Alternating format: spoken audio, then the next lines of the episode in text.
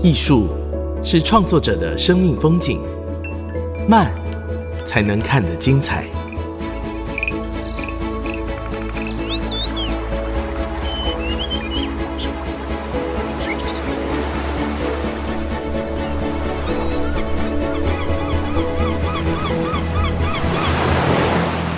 跟着艺术慢慢走。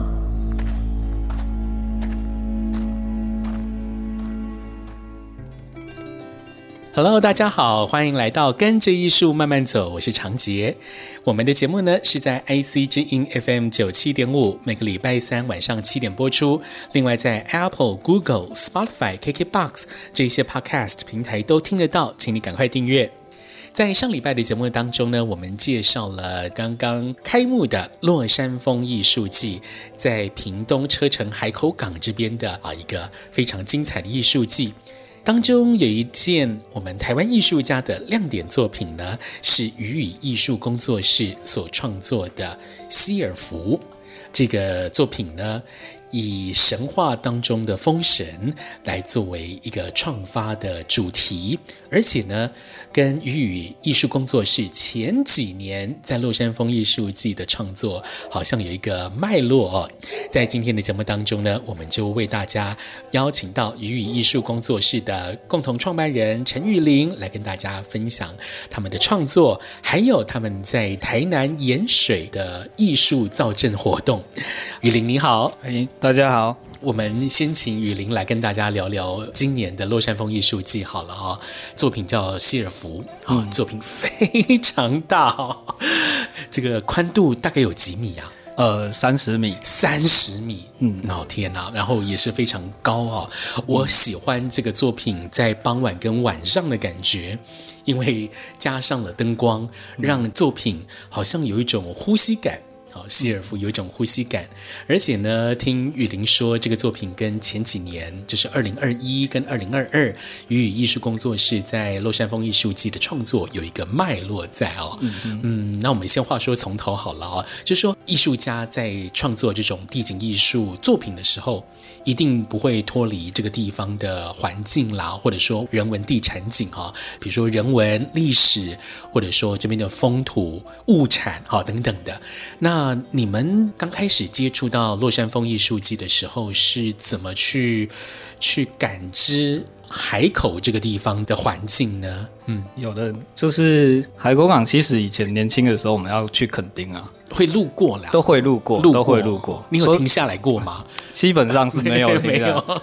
我是有去过福安宫拜拜哦，那这大家都知道福安宫。那其实对他的印象就只有路过的印象。嗯那后来要在落山风艺术季制作的时候，我们有有去好好的再去那个场域再去感受了一下，嗯、好好的去这些巷弄啊，去观察一下居民的生活这些状态。那好好的去走了一趟之后，才发现，嗯，这个地方蛮诡异的。怎么说？蛮诡异的，就是呃，我先看到的是。每个人的脸上的这些皮肤的光泽也好，皱纹也好，这些人的皮肤好像跟我们生活在都市里面，或者是在像我们这种农村的人，好像不太一样。那很像是经历过了些什么的感觉。你说那个风霜的感觉，嗯，更深了哈。就是经历过些什么，嗯嗯，嗯。那不管是他们的建筑物啊，然后人啊。都呈现一种不知道发生了什么事情，那那我们就让我想到很像是那个电影场景一样，就是突然有一个外星飞碟或者什么，然后嗯降落在这边，那个画面一切就是所有人都感觉到有点奇怪的声响也好，奇怪的氛围也好，但是所有人都不知道发生了什么事情，可是都会在过了好几幕之后才会揭晓答案这样子。那很有趣的是。那时候很强烈感觉就是好像不知道发生了些什么，但是这些人经历过些什么是我没有经历过的。嗯。那他们的个性散发出一种很开朗、很坚毅的样子。哦，因为后来再去海口港的时候，就真的遇到落山风。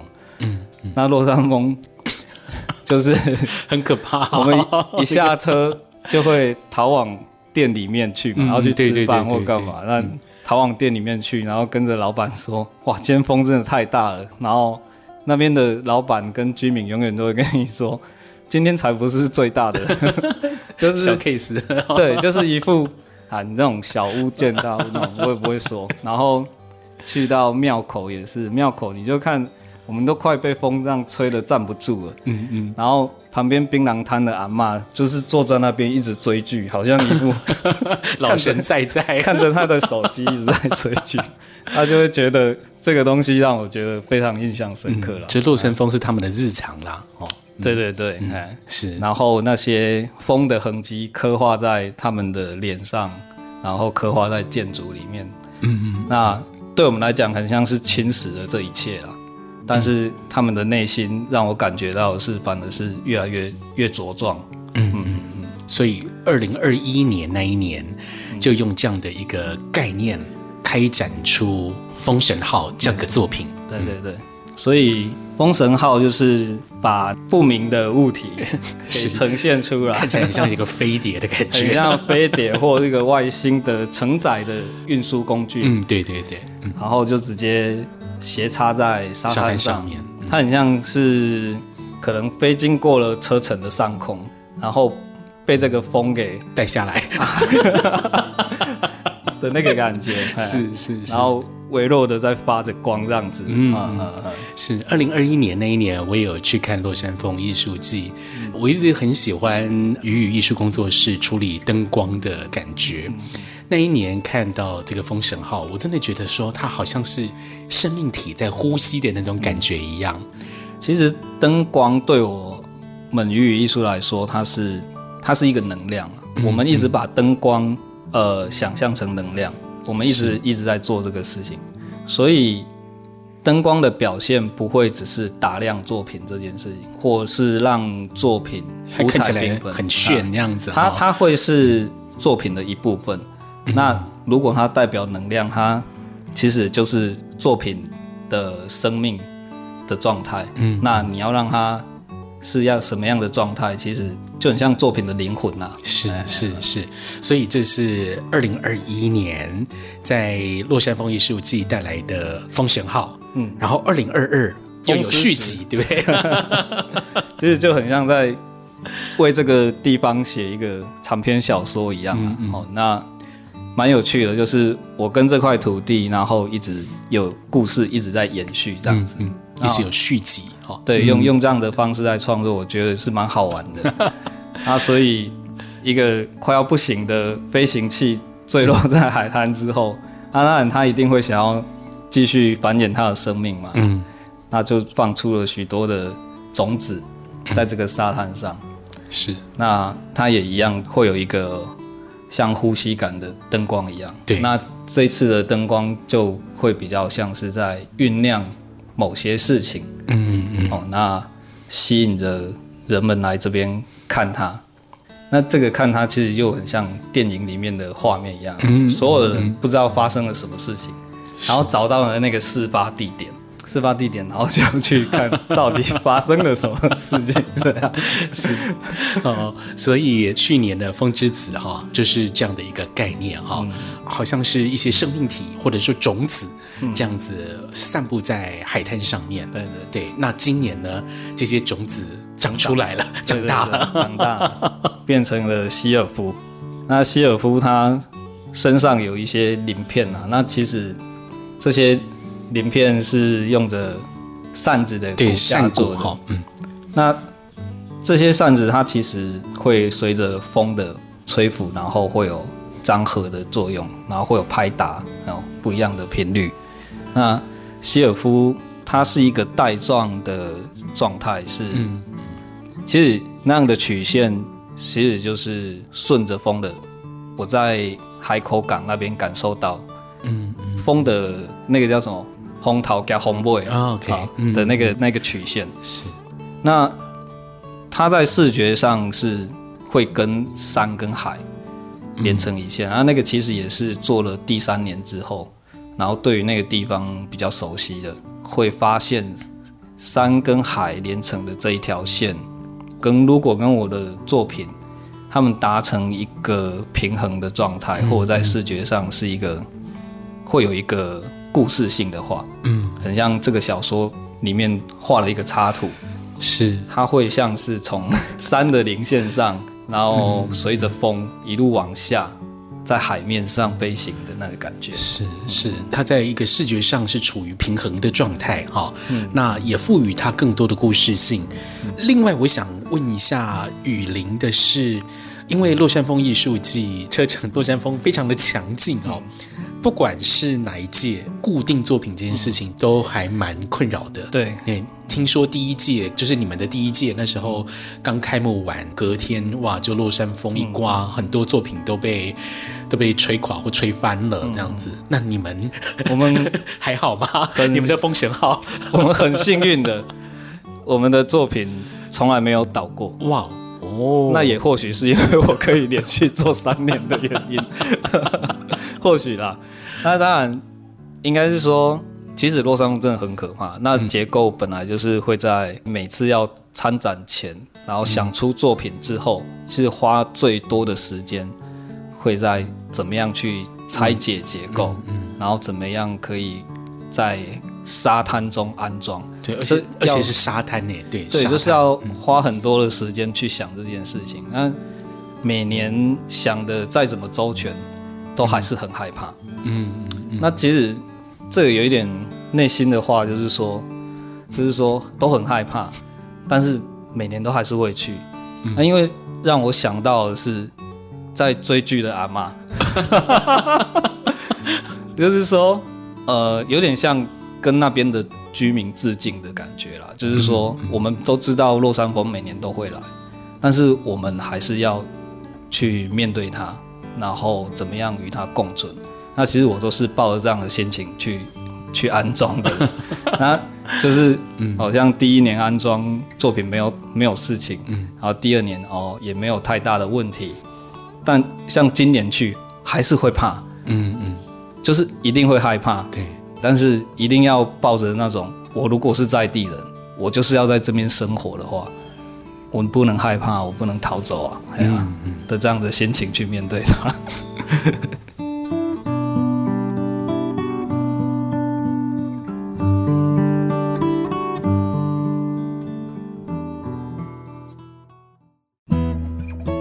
IC 之音 FM 九七点五，欢迎回来，跟着艺术慢慢走，我是长杰。今天我们来到台南盐水，来鱼语艺术工作室拜访共同创办人陈宇琳。宇琳跟弟弟雨婷啊，两个人一起成立了雨雨艺术工作室，就在老家故乡盐水这边落脚。我刚刚在开麦之前有先跟雨林稍微聊一下天，你们是两千零五年回到盐水嘛？哈，嗯，雨林好像是呃蛮自然而然的，您是老大嘛，对不对？对对对，对，你好像是很自然而然就要回老家创作，嗯，因为。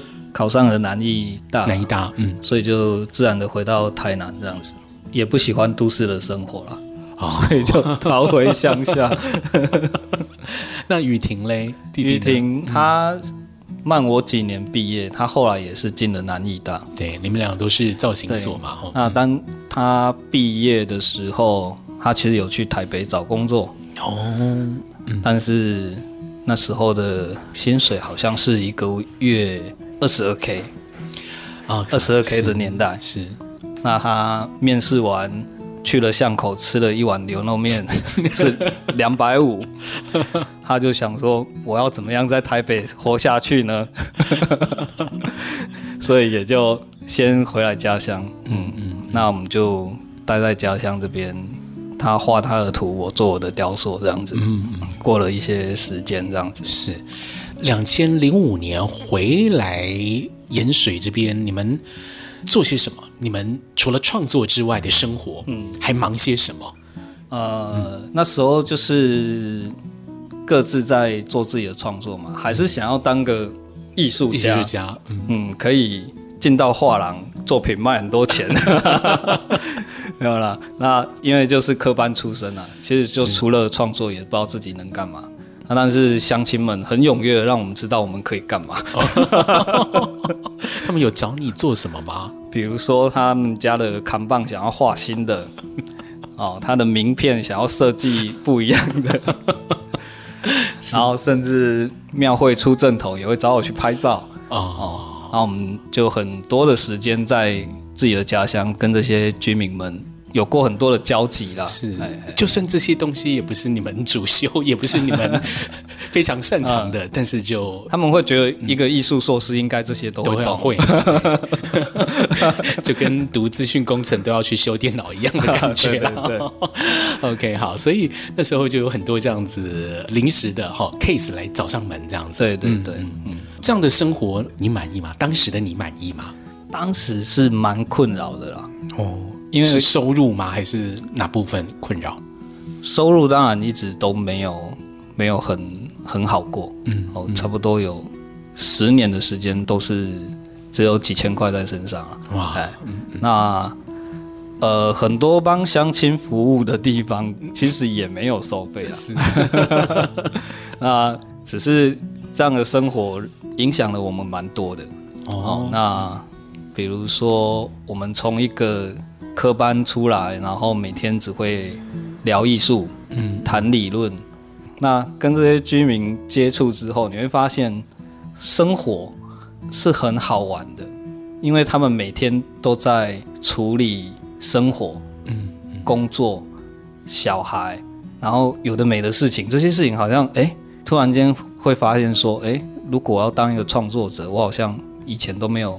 没有经历过这些，没有经历过这些事，哦、我只是顾着我我要做什么作品，嗯、我每天都只是在想我要做什么作品而已。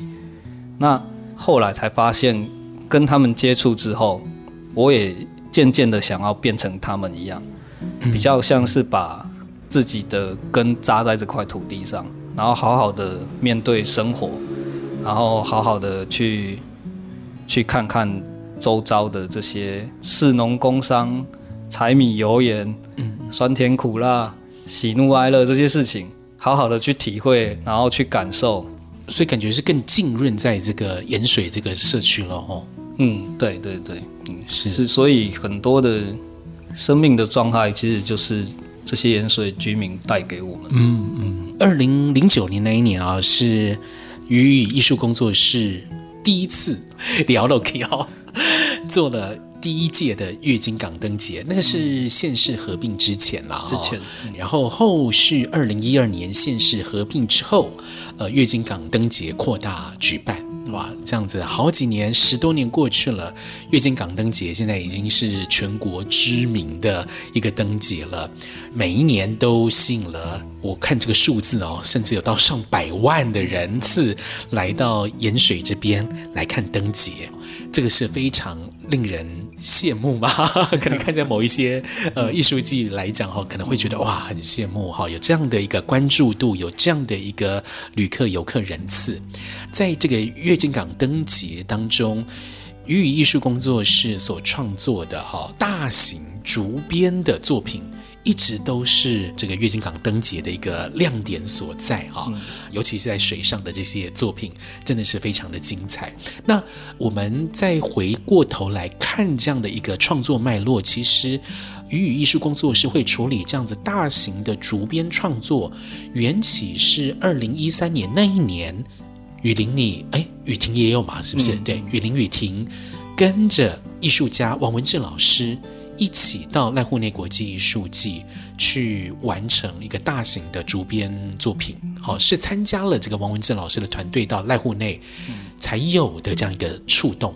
嗯，是，你可以跟我们讲一下当时候你在濑户内的感受，跟我们说学习好了，好不好？嗯，其实加入王老师的团队，然后去到日本，感受比较大，就是日本那边居民嗯给我们的。很多的，好像每一句话都能成为那种经典名句 那种感觉。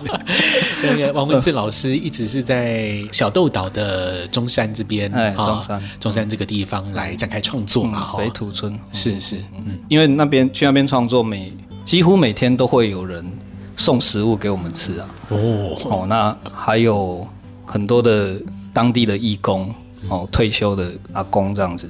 那感触我最深的就是有一个一个阿公跟我说：“感谢你们来到我们这个鸟不生蛋的地方，哦，让我的家乡被世界看见。”嗯，那这一句话当时蛮就是很震撼，嗯，就很震撼。其实跟王老师工作是学习到怎么样去组织一个团队，嗯，然后让作品可以完整的呈现出来，嗯嗯。那在心灵上的的一个成长是说，呃，有了勇气。我觉得我们去到日本，然后跟王老师做这个作品之后，最大的收获是勇气，嗯嗯。因为有了这个勇气之后。回到了台湾，然后回到盐水。其实，在去日本之前，其实做过很多艺术季，但是你没有那么强烈的感受，然后跟欲望，想要去克服些什么，或者是想要被看见。那有了这些居民的感动，然后跟王老师学到这个勇气，你回来之后，那个很强烈的的心思就是说。我有勇气去把东西做大，当然，作品好坏不是尺寸的问题，当然，只是说我有勇气去克服这个环境条件，然后克服这个材料，嗯，材料的极限这样，然后想要很强烈的欲望，想要东西被看见，家乡被看见，嗯、就是有这样子的一个转变的过程啊。嗯嗯，那时候在濑户内工作大概几个月啊？一个多月。一个多月的时间，在地的这些伯伯们，他们都会时常来关切，甚至参与你们的作业。有些是会刚好，如果他有木工的背景或做工的背景，那他就会来帮忙。那像有些人可能还在工作，那他可能没有相关的。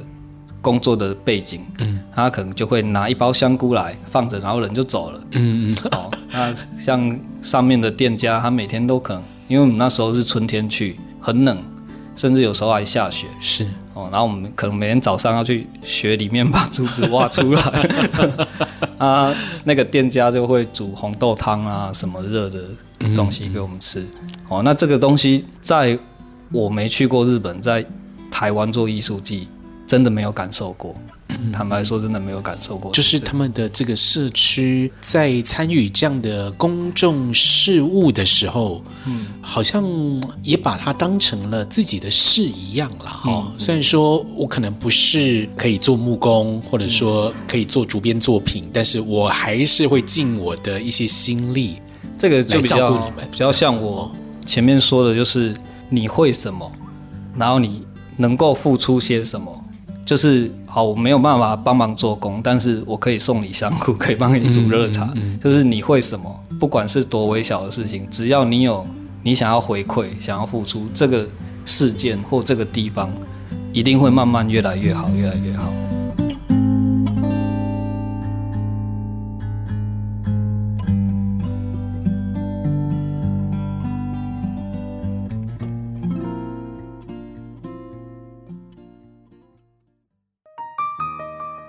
IC 之音 FM 九七点五，欢迎回来，跟着艺术慢慢走，我是长杰。今天我们来到了台南的盐水，来鱼语艺术工作室这边拜访共同创办人陈玉玲，请他聊聊鱼语艺术工作室在盐水这边所做的事情。二零零九年那一年是县市合并之前第一次举办月津港灯节，那时候还叫做月津港迎春灯会啊，是这样的一个名称。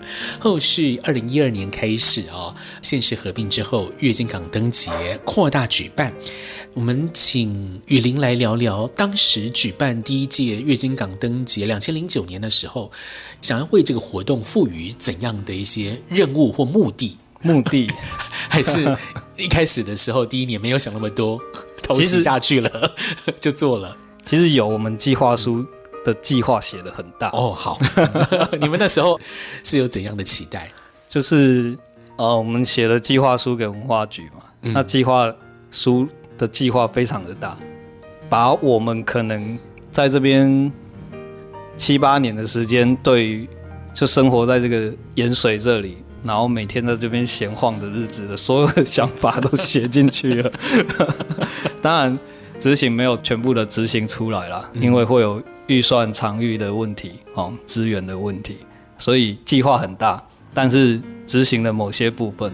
那这个部分其实就为月津港灯节种下了一个种子。那那时候。呃，很拮据，当然也很感谢 这些学长学弟老师的帮忙，这样子情意相挺的，真的。啊、我刚刚听到那个预算金额，我真的是吓呆了。嗯，预算很低，但是我们的卡斯很 阵容很强大，很强大。对很多威尼斯哦，威尼斯上天展回来的老师 都跳下来帮忙。嗯嗯，是那时候有为月经港灯节想说设立什么样的目标吗？嗯，希望它能够带来怎样的效应？嗯，那时候只是觉得没有想到目标跟效应了。如果要坦白讲，因为没有人做过，嗯，没有潜力，所以你不知道它会变成什么样子。嗯，但是有一个欲望，就是想要让这里热闹一下。嗯，很简单的热闹一下，或者是说让这里的。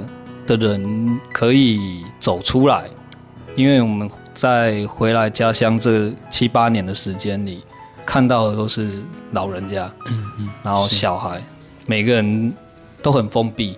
那个已经跟我小时候在这边求学，然后后来中学到大学外出之后这几年的变化，让我感受很深。就是国小的时候还在这边嘛，那那时候还很热络，很活络。就是街上啊、庙口啊，小孩跑来跑去的，嗯，然后摊贩啊、商店很多。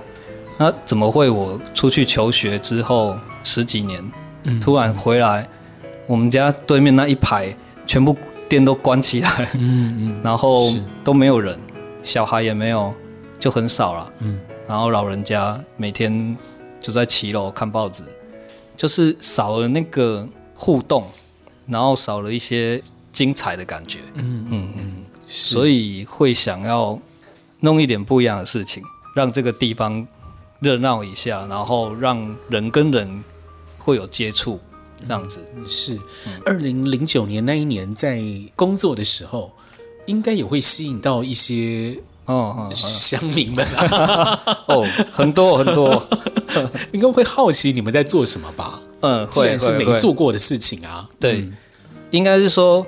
第一年真的很多人出来看，嗯，好像有一点达到我们的目的，大家都很像沉寂了好几年，然后盐水没有什么新鲜事情发生一样的，嗯，嗯，哦，每个人经过就会看到，哎，生面孔，就很像我们乡下突然来了一个台北人，你一定会知道说这个是外地来的，嗯，哦，因为街坊邻居大家都认识，怎么会突然出现这么多不曾看过的的人？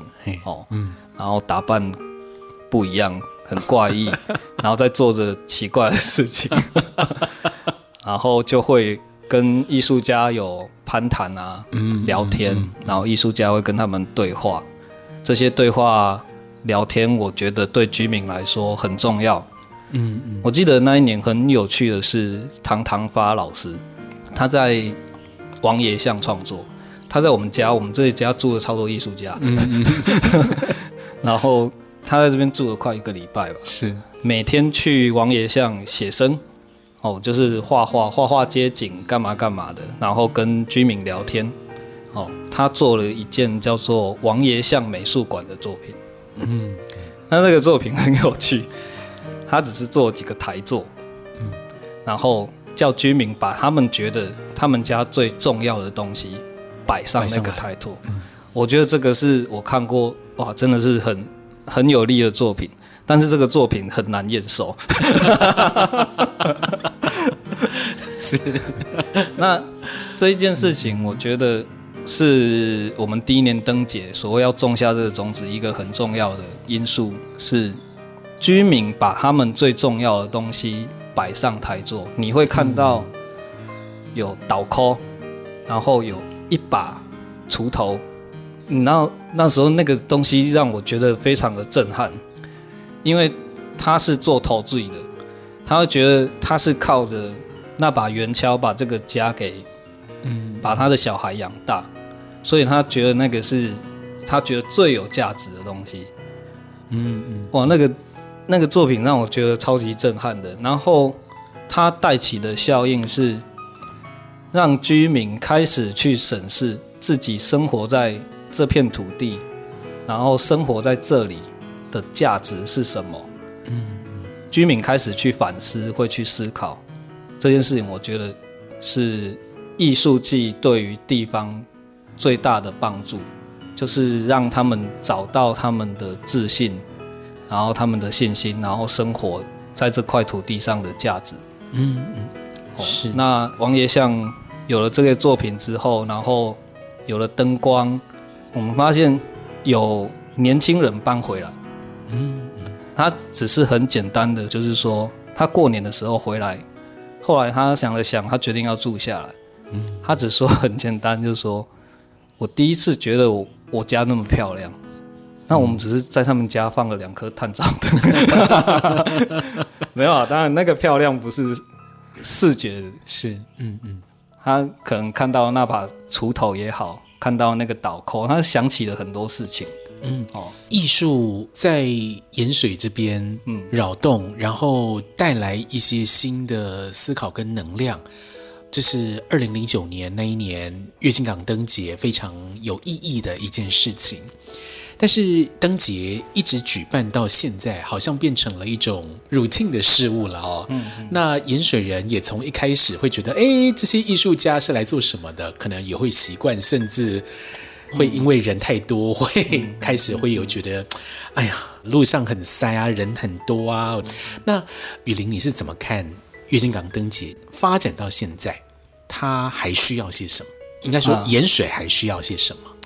呃，月津港灯节真的是台湾很少数可以做年限这么长的，嗯，你要算是艺术季嘛？因为嘿十几年，台湾基本上好像还没有听过，呃。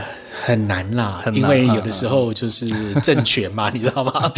换了一个县市长，他可能会有新的 idea 等等。所以，月津港灯节很难得的是，他从第一年开始，从居民的阿林喜的这三米会啊，一直到现在，坦白讲，来这边做作品的艺术家都说压力很大。那个压力很大，不只是对于水域的克服，然后风的克服，就是这些。自然环境条件的因素之外，是这里的居民有一定程度的美学批评。他们看过很多届了哈，就是从什么都不懂，阿林起来这啥怎么什么什么状态，到现在他们会去跟艺术家说：“我刚咖喱安内不好哦，人家去年那一个哈，在这边哈做什么什么，那个感觉比较好看哦。”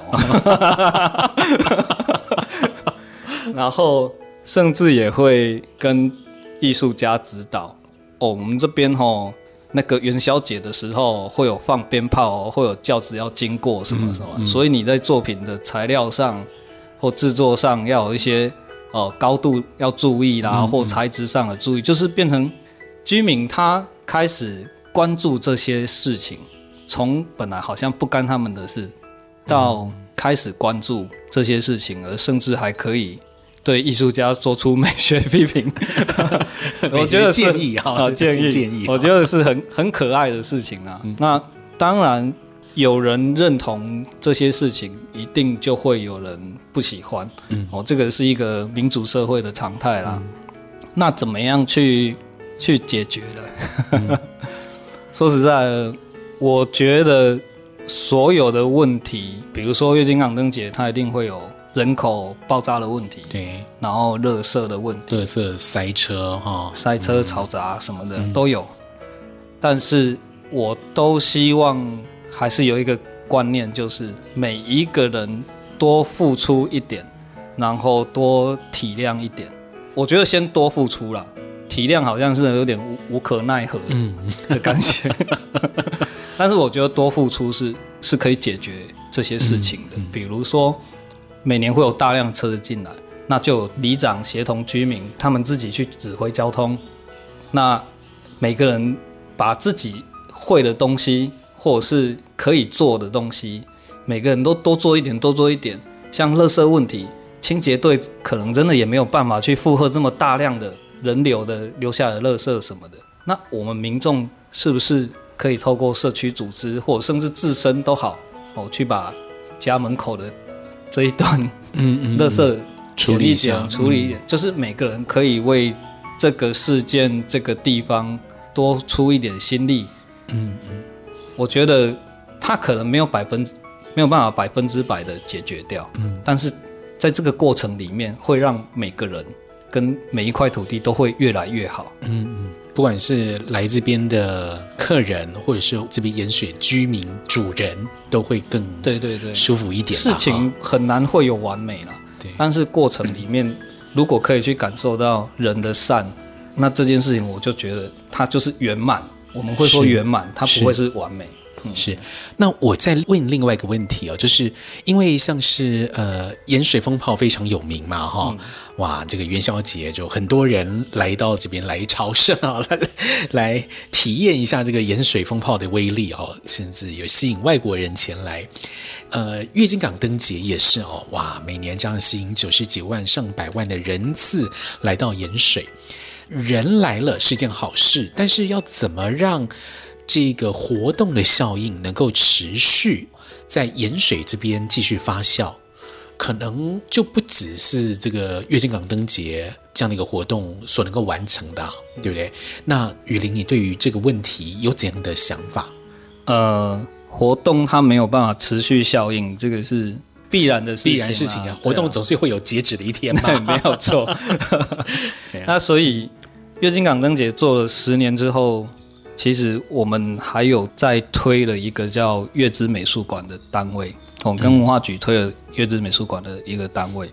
那月之美术馆会有讲座、展览，然后就是在所谓的月经港灯节的其他时间，它是常态性的一直在做这些事情。那当然，它是一个吃力不讨好的事情，它很辛苦啦，应该说很辛苦。是，但是我觉得。慢慢的，慢慢的，让更多人可以有机会去接触艺术、接触展览，然后在地方上引起讨论。讨论，我觉得才是个对的方向。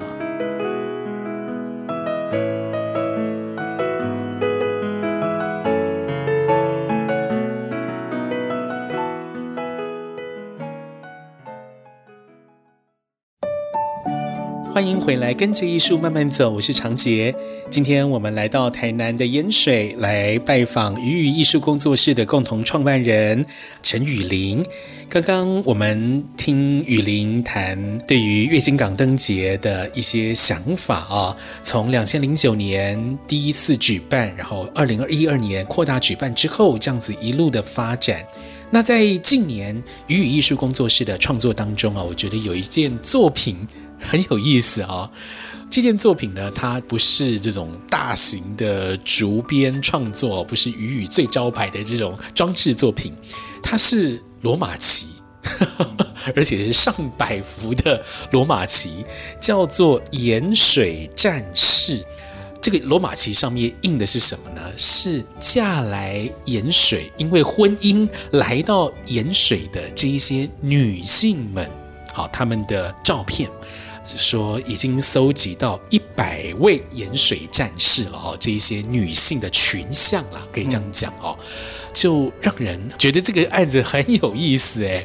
首先是为什么要提出这样的一个盐水战士计划啊？这个战士用来形容女性哦，我觉得是很有意思的。然后另外一件事情是，你们怎么去找到这一些人，然后去说服他们去拍摄？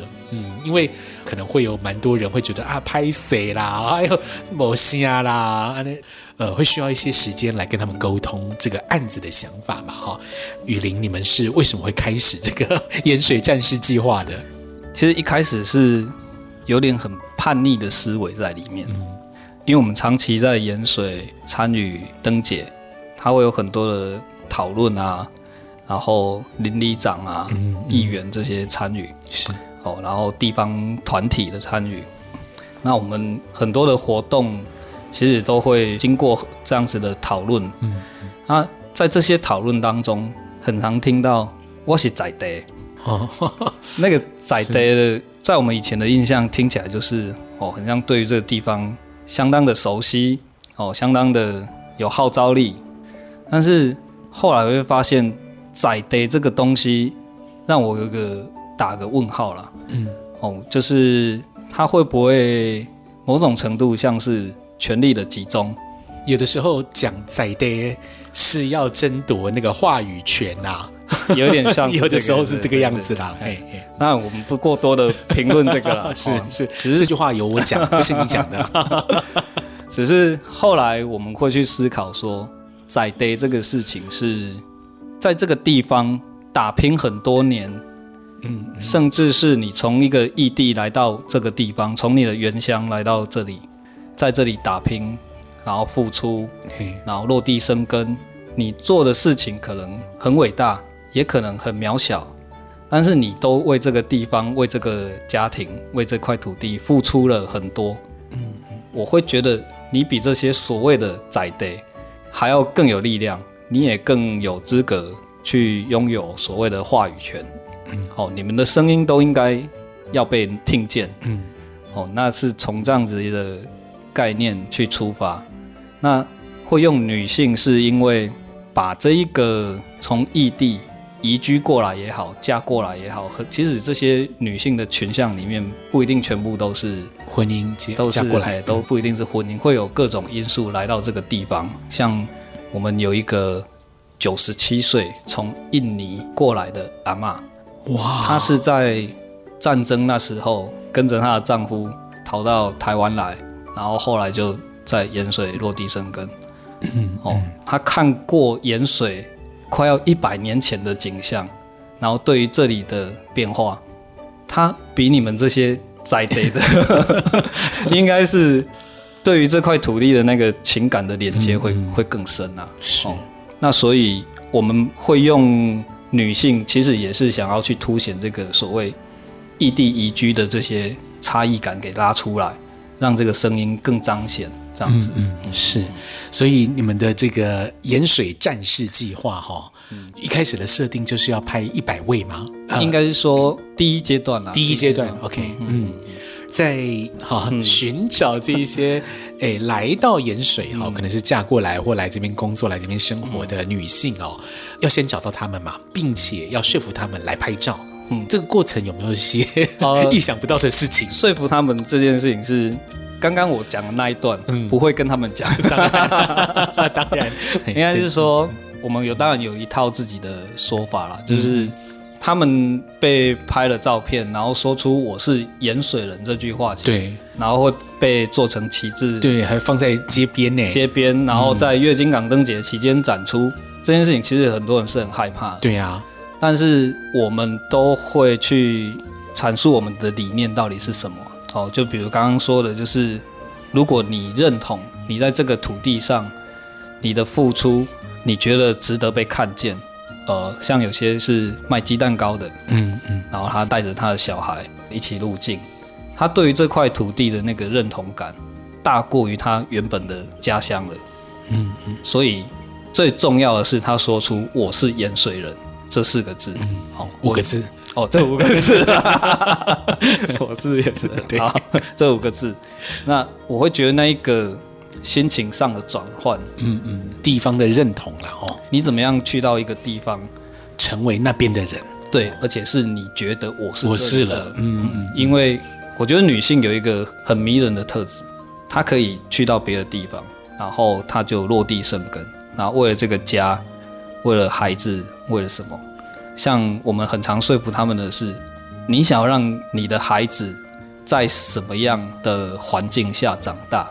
嗯，如果你觉得灯姐是好的，盐水是好的，嗯，那你要让你的力量被看见，然后你要付出，所有付出就是让我们拍照，然后让你的声音被听见，嗯，哦，让月经港、让盐水这个地方好起来，你的孩子就会在你想要。或者是说，你想象这个美好的环境里面成长。成长，那这个环境不是靠我们来塑造，你也可以塑造，你也可以说，每个人都出一点力，我们一起来营造一个我们想象中美好的一个家园跟土地。嗯、那你的孩子就会在这里成长，然后他会留下来。嗯，听雨林的专访，说到底，在社区上面，雨林很希望大家能够多出一份力，嗯，多为这块土地、为这个环境、为我们的社区多做一些事，嗯，好，自己擅长的事，能力所及的事，多付出一点，那么这块土地就会越来越好。好，那其实从盐水战士的专案也好，或者是这个月津港灯节的筹办也好，哈，都可以看到这样的一个概念。希望居民是有能量的，可以对外来付出，对外来展现，这样子这个小镇才会有源源不绝的活力。那这个地方才会有生命力，不会像是一般的农村，呃，人口外移而死气沉沉。今天呢，非常谢谢雨林特地拨空来接受我们专访，谢谢雨林，谢谢，谢谢。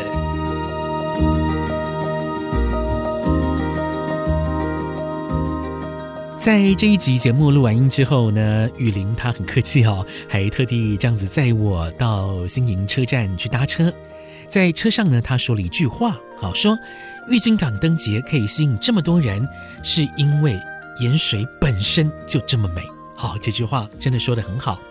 盐水在十七、十八世纪岛风内海还存在的时候啊，盐水这边呢就是一个贸易港，呃，所有的新事物、新东西啊，都来到盐水。好，当然各地的商人也前来这里，所以。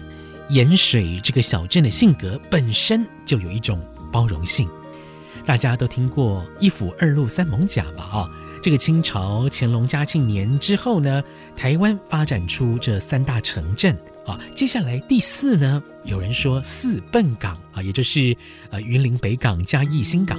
那也有人说四月津，啊，指的就是盐水月津港。像这里还留着的古迹八角楼，或者是王爷像、连城像啊，这边的建筑也都很有可看性。后来岛风内海淤积，月津港没落。进入到二十一世纪之后呢，台南市府开始进行月津港的整理，把旧河道作为大规模的滞洪池，并且进行了水环境的改善，加上处理污水问题哦。最后呢，工程结束之后，还结合月津港灯节的举办，来再现这个月津港的风华。当然，这个月津港灯节啊，可以在短时间内吸引大量的观光人潮，但是呢，对于地方的发展来讲，没有办法光靠这样的节庆举办就让小镇翻转。好，所以呢，后续雨雨艺术工作室也继续营造。月之美术馆这个计划，好，希望说能够拉长影响的时间，做更深度的艺术扎根，希望能够达到地方创生的目标。未来我们在节目当中也会为大家介绍这个月之美术馆计划。跟着艺术慢慢走，我们在 Apple、Google、Spotify、KKBox 这些 Podcast 平台都有上架，请你赶快订阅。我是袁长杰，我们下礼拜见，拜拜。